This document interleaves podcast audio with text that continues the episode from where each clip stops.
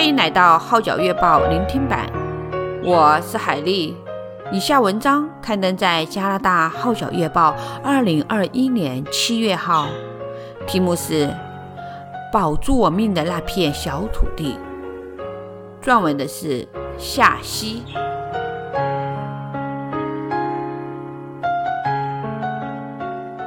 曾经的我对宗教和企图向我传教的人很反感，而且坚信我是永远不会因为去了教会或读了谁的见证就变成基督徒。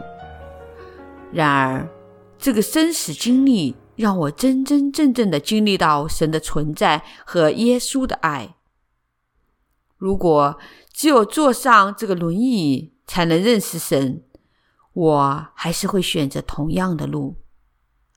我不后悔从八楼跳下来，因为我落到了神的手心里。认识真神，认识耶稣，是我今生唯一的保障，也是我永生的盼望。以前我是无神论者，在中国长大。从来没听过耶稣的福音，但冥冥之中，我觉得世界应该有一个所谓的老天爷吧。小的时候是一个非常敏感、多愁善感、悲观的孩子。每当爸妈出差，我都会特别的担心。他们出门前，我会模仿电视里的人在胸前画十字架。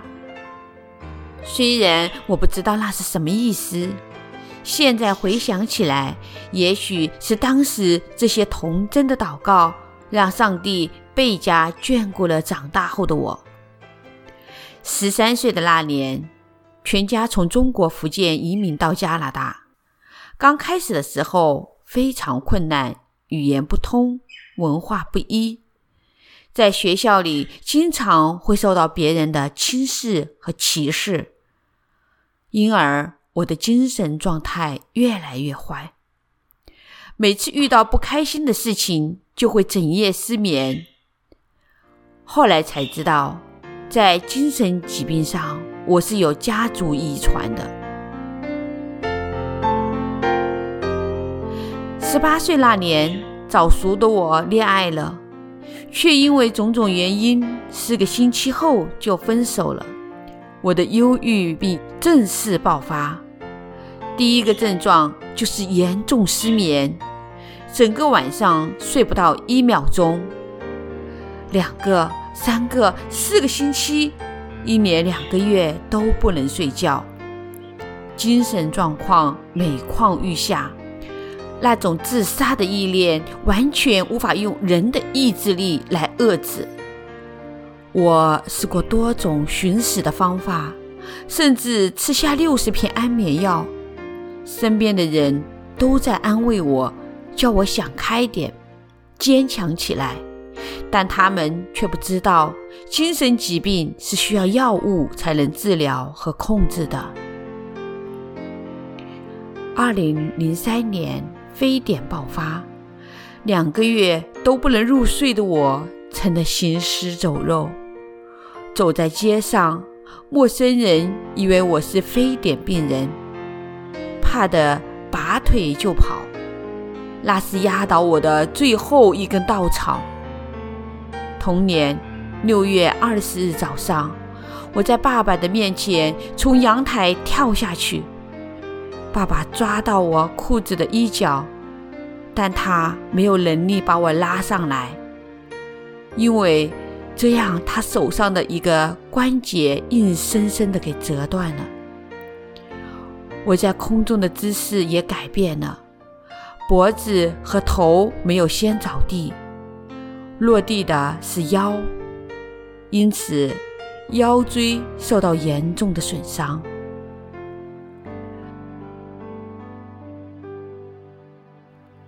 从落地的那一秒开始，我就不能再走路了。我一直都是清醒的。那一刻，我非常的纳闷和气愤：为什么从八楼摔下来却没有粉身碎骨呢？经过初步检查，我没有半点的生命危险。去医院途中，救护车连警笛都没有开启。后来才知道，我摔在一片非常小的土地上，这片泥土要种花，刚刚被翻了一下，非常松软。今天的我，借助器材还可以走一点点路，比百分之八十的脊椎损伤人士都强，真是一个奇迹。经过几个礼拜的治疗，我的睡眠逐渐恢复，忧郁症也有所改善。我突然领会到，如果及时得到药物治疗，也许我就不用坐轮椅。这个认识让我非常后悔，一辈子我都要活在无尽的懊恼中，永远不会快乐了。同一时候，爸爸妈妈也经历着非人一般的痛苦。那时，爸爸有一个同事，Eugene，是个虔诚的基督徒。他开始带爸妈到他教会的家庭中间。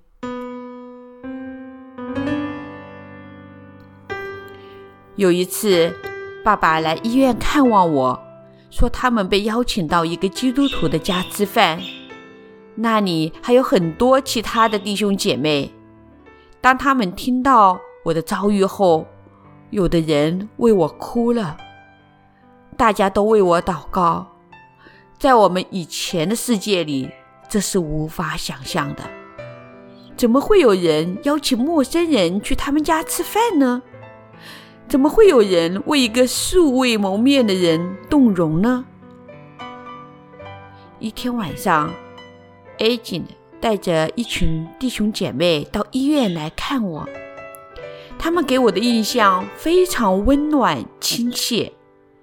其中一位弟兄告诉我，他的姐姐也是从楼上摔下去的，可是他却没有活下来。但是耶稣帮助他们家走过了痛苦。我就问这位弟兄。我没有洗你，还不是基督徒，上帝会听我的祷告吗？弟兄回答说：“就像一对恋人，他们的婚礼是一个仪式，但没有结婚前，他们也是彼此相爱的吧？你虽还不是基督徒，耶稣早已经爱你了，并且耐心地等待你。”那天晚上。我做了生平的第一个祷告，我不知道怎样祷告，只是恳切地说了一句：“主啊，救我！”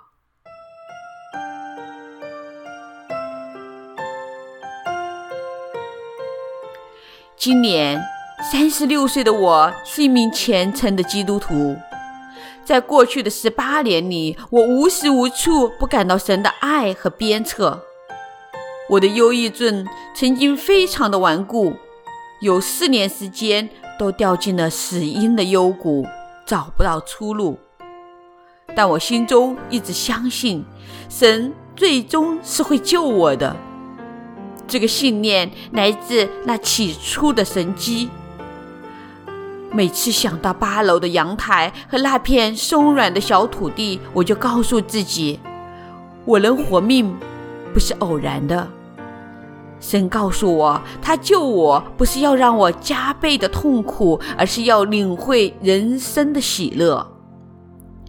前一阵子，我以为只有重新走路才会给我快乐，但现在的我仍然虽坐着轮椅，但比大部分人都喜乐。我甚至觉得，坐在轮椅上的我仍可以为神做更多的工作。